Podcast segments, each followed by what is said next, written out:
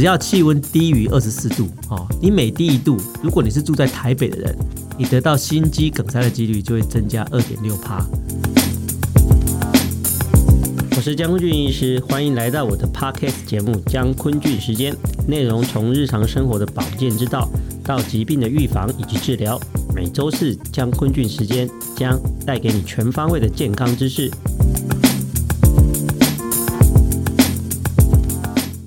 各位听众朋友，大家好，我是江坤俊，欢迎大家收听我的江坤俊时间，这是我的 podcast 哈。今天的主题哦，是我之前发过的一本书《生命的情书》里面叫做《胸口的红色火山》哦。其实这个故事主要是讲哦，一个二十岁的大学生哈，他在罹患乳癌九个月之后，他的家人才发现哦，他第一天来我门诊的时候，是他妈妈带着他进到我的诊间的时候，他来我诊间的时候，他整个整脸白的跟僵尸一样，完全的面无血色哈。然后那时候我把他那个胸口的纱布一打开的时候，就发现他的左胸有一个快二十几公分的肿瘤，整个都烂掉了，根本说左胸已经看不出来，其实已经看不出来是乳房了，整个都是腐臭的味道了哈。后来他就跟肿瘤，我们跟他肿瘤奋战了哈，好一段时间哦。嗯，最后还是没有办法抵挡住这个肿瘤的侵蚀，他最后还是离开了人间哈。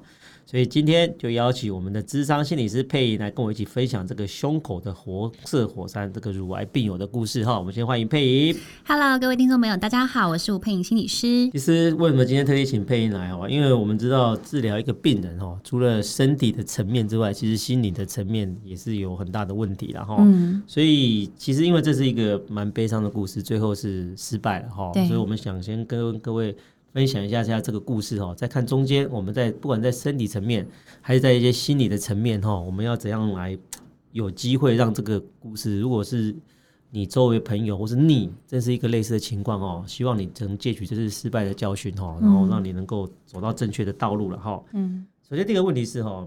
因为这个这个二十岁的我都叫她邱小妹，因为她其实是我的邻居啦，嗯，嗯，嗯，哦，而且是我邻居了哈。她会来看我的时候，是因为我接到我爸爸的电话，嗯，那时候我爸爸打电话给我的时候，就说啊，那个隔壁的谁谁谁，那个要带他的小朋友去看你哦。嗯、那其实你知道，那时候其实我已经开始上电视了，啊、那时候我病人有点多，啊、其实我那时候就想说什么病啊？因为那时候我还在基隆，我、哦、那个我爸妈住在桃园，我就想说什么病啊？要从桃园跑到基隆来看，嗯，哦，然后可是你知道吗？老爸的面子是。不能够抵触的嘛，所以我当然是说好啊，对，嗯、对啊，就来才知道，其实他当然就是一个乳癌的病患嘛，哦、嗯，我来才知道说，其实他发现这个乳癌到他妈妈发现，竟然已经九个月了，好长的时间。对，那为什么就是要、嗯、要要这么久哦？就是就是，如果像今天佩仪假设是你好了，嗯，你你假设是一个国中生、高中生的年代，嗯。你真的发现胸口长一个东西的时候，你多久会跟你妈讲啊？一天之内吧。你会马上跟她讲？对啊。你跟你妈妈很好吗？很好啊，虽然会知道，但是还是会有点。我觉得会为什么说一天之内是我心里还是要经过一个历程，嗯、就是我要先去想象，如果我妈知道这件事情，她会有多烦恼。哦，你你想的是后段，对，你想的是后段，说哎，万一会不会她担心过度？对，担心过度，然后我又会觉得很有罪恶感，好像我没有把自己的身体照顾好。所以妈妈会担心，哦，但是你还是会选择去告知他，还是会。对，对我真的要很建议各位都一定要这样子做了哈，嗯、因为其实，在我的门诊里面，我两个月前，嗯，才刚收到一个十七岁的高中生而已哦，嗯、他右边的乳房竟然有一个十六公分的恶性肿瘤，嗯、你可以相信吗？他来找我的时候，肿瘤十六公分，他妈妈是比我早一天知道的，哦，他妈妈知道这件事情之后，隔天就冲到我的门诊来，对，就加挂进来，对，摸就是个这么大个，对。对，我那时候问他说：“为什么要这么？”我就问他说：“你知道多久？”他说：“一年多了。”我就说：“那你为什么都不跟你妈妈讲？”对，不敢讲。我说：“你是跟你妈妈是……嗯，我有好奇，我就说你平常你妈很凶哦。我想旁敲侧击说你是妈很凶，你不敢跟他讲。”他说：“没有，他妈对他很好。”对对。那我就说：“那那你干嘛不讲？”嗯，怕妈妈伤心啊。也没有呢。可是我就说，你现在这么大颗来讲，当然很伤心啊。对对。那其实你很小的时候就已经开始磨。他说他大概四公分、五公分的时候就磨倒了。哦。哎，你你为什么搞到十六公分才才跟你妈妈讲？其实我就我是有点百思不得其解了哈。对。像可是这个小妹妹，后来我知道，因为她后来就是到我们就开始治疗嘛哈。然后刚开始治疗的时候其实很辛苦哈。我们开始帮她打化学治疗。嗯，哦，就可以看到他的那个肿瘤从那个二十几公分，对，慢慢的变成十五公分、十二公分，六公分，后来肿瘤变成五公分以下的时候，嗯、我们就去帮他做了一个手术。嗯、哦，当然切的也不是全部的乳房，嗯、只是切部分的乳房。嗯，你知道吗？那时候他的乳房被那个肿瘤变成五公分的时候，我们终可以看出来，左边的原来真的是一个乳房的形状了。它它就是正常的乳房组织也长出来了。嗯、哦，啊，他可是到时候切完了，又把剩下化疗做完之后，他就开始做一些电疗啊，就开始追踪。嗯本来都觉得好像还不错，嗯。哦，结果隔了大概四五个月，他有一天开始说他吃东西会呕吐，哦，结果发现他脑部转移了，哦，那时候看那个做电脑断层，大概只有两颗，而且都靠着边边的，嗯，所以那时候我们的脑神经外科医师就说，啊，开刀去把它给切掉，啊，还是开刀，然后再做一些放射性的治疗，嗯，做完之后还蛮稳定的哦，还稳定了大概三四个月，嗯，结果后来三四个月之后再看，这个脑袋里面通通都是了。嗯，而且肝脏也都是了。哇！后来这个病人就就再也就就没有办法了，也没办法再做什么。后来就就是往往生了，然后嗯。但是你知道吗？他刚开始被他妈妈发现的时候，其实很玄奇的。你知道他怎么妈妈妈妈讲？是他的邻居的四岁小朋友发现的哦。因为他妈妈觉得那时候很怪哦，这个女生开始就是她不让任何人进她的房间哦，她不让任何人进她房间，然后。吃饭也不跟家人一起吃，对，他要么就是说我今天不饿，要么就是说你们拿进来，哦，是，然后他吃完之后把餐盘拿出来，嗯，他刚开始的时候觉得他妈妈觉得是是是叛逆期，嗯，那个那个二十岁嘛，他们就觉得说啊，可能是女儿是叛逆期，嗯，哦，所以也不知道就怎么样，他开始起是什么时候？是有一次邻居的妈妈跑来跟这个阿姨讲说，哎，我家的小朋友说。你家女儿身体好臭哦，你要不要去看一下她怎么了？哇！她才开始把这些事情这么边缘跟邱爸爸讨论。嗯，嘿，因为有一次她，因为那个女的其实蛮喜欢跟周围的小朋友玩的。对。她有一次那个弟弟就跑来就说：“啊，姐姐你好臭，姐姐你好臭。”哦。当然嘛，一个肉烂掉了。对。虽然它上面盖了无数层的纱布。那可是那个味道还是会散出来。小朋友可能不像我们都过敏性鼻炎的，那个那个那个呃 嗅觉不大好。小朋友嗅觉厉害的很，两天就闻出来了。小朋友觉得怪怪的，马上就跟妈妈讲。他妈妈觉得不对啊，他一定要跟他的大人讲，马上跟妈妈讲。所以那一次他们趁那个那个那个那个那个邱小妹去上学的时候，嗯，硬把他门撬开，哦想说里面到底是什么东西。就一打开之后，发现里面通通都是纱布，有点哇，地上的卫生纸，他自己想办法在，哎，然后他们两个就吓到了，嗯，所以那一天他们在他下学，在那个下课的时候，他们两个就坐在门口等他，哦，是，直接问他说：“你到底出了什么事？”对，他女儿在哭着跟他们讲，嗯，哦，还哭着跟他们讲哈，所以我才讲说，像这种，如果是你哈，就觉得说，哎，开始跟。跟跟家里的小孩子，因为他父母亲前面一阵子是有点起疑的，对，哎，只是说，哎，你怎么最近都一直这样这样这样这样这样，你也试着想要去跟他沟通，哎，但是他女儿就是就是说我没事啊，我没事啊，我没事啊。他妈妈也跟他讲过说，哎，你不是不要瞒着我们呢，还是要讲啊，哈，然后可是小朋友还是这个样子，嗯，就像我自己一样，我有时候也会担心我女儿嘛，哈，像我女儿现在高中了，哦，像我在国中之前，她几乎很少出门的，哈。啊！可是他现在高中了，他也是很常跟朋友出去啊。对，我有时候也会想问他说：“你今天想要去哪里？”嗯，他也说不理我，嗯，或是说你管那么多干嘛？心情好的时候，他可能会回我两句；心情不好的时候，他可能就呛我两句。对，哎，我也我也不敢问，我也不敢说不让他出去。哦，不让出去，他一定会跟我翻脸的。我们要怎么跟这种叛逆期的小朋友去沟通啊？就是。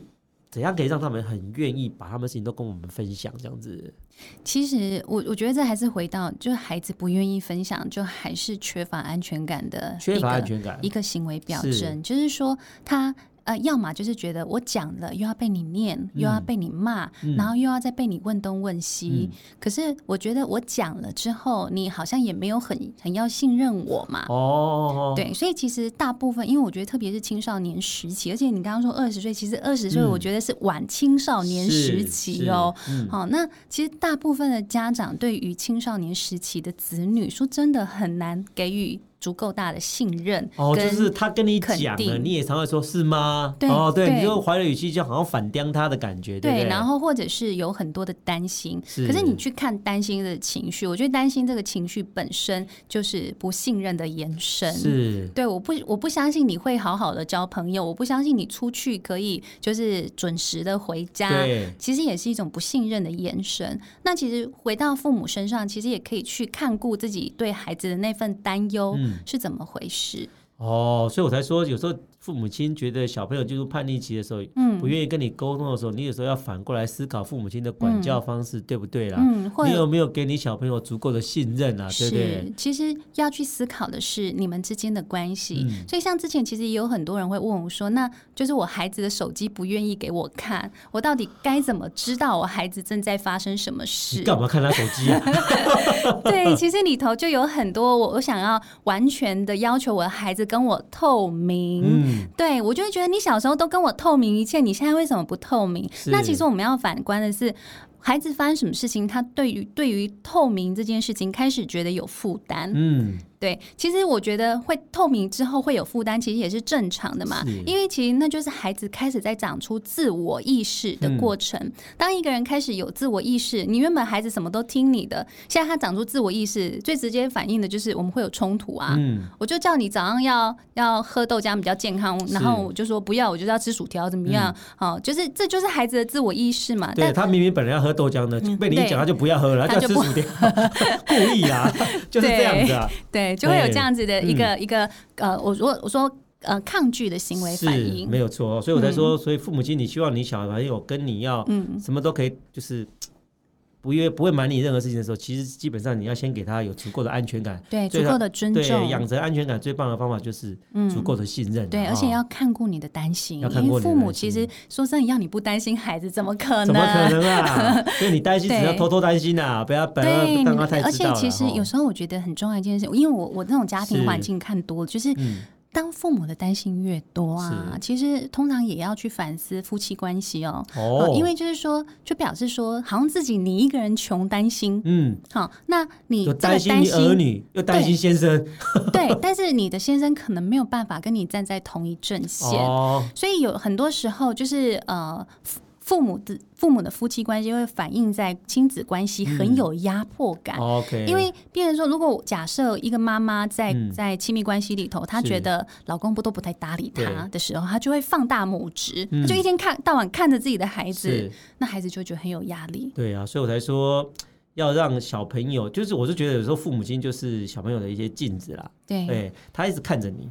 他一直看着你哈，你怎样对待你的先生，你的家庭关系怎么经营，他通常、啊、对，他就是会反射在他的身上了哈。嗯、你真的给你的老公足够的信任，或者你给小朋友足够的信任，他也愿意什么事情都告诉你了，因为他觉得从你这边。对，获得支持会比较多了，没错。另外就是说，像这个妹妹，她很很倒霉嘛。一开始她打化疗的时候，哈，肿瘤就慢慢就消掉了。对，所以她后来开刀的时候是不需要把整个乳房拿掉的了哈。这个是我要跟很多的乳癌的病友讲哦。嗯，很多人他会拖到很久哦，就是他认为来开刀就是要把乳房全部都割掉。是，嘿，然后我真的要告诉各位哈，其实现在我们的医疗技术非常的进步了哈。至少在我手中而言，然后一百个来找我。处理乳癌的病患哦，嗯，我拿掉的乳房哦，基本上是不会超过十个的。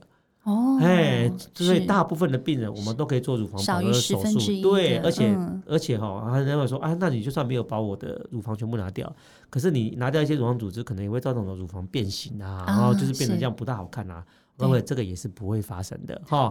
我们现在把你的乳房挖掉，我们可以放一些其他的东西，或是用自己的组织去修补它，或是放一些胶囊去修补它。其实大部分乳房。跟你开刀前的形状都不会有太大的差别，好不好？嗯、所以不要担心这一个哈。嗯。另外就是考一下配音好了哈。又来了。癌癌症分几期？癌症分几期？四期。对，其实大部分癌症都 分第四期。对对对对。好、啊，那你都我们大家都知道，所谓的第四期大家都会讲末期嘛。对。对。那末期有都一样吗？那就是就是说，比如说好了，我们说你们两位都是癌症的二期，也许都是二期，也许是严重度就是差不多的意思。对，你是第三期，严重度其实也是差不多的意思。哈，但是第四期就天差地别了。为什么呢？因为我们没有第五期、第六期，什么意思？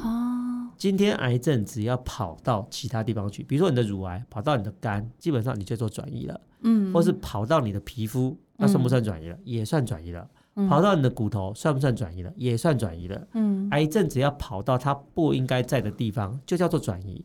但是你知道吗？你转移到肺跟肝，跟转移到骨头跟皮肤，哪一个比较严重？当然是肺跟肝啊。嗯，可是他们在我们医学上，通通定义为第四期。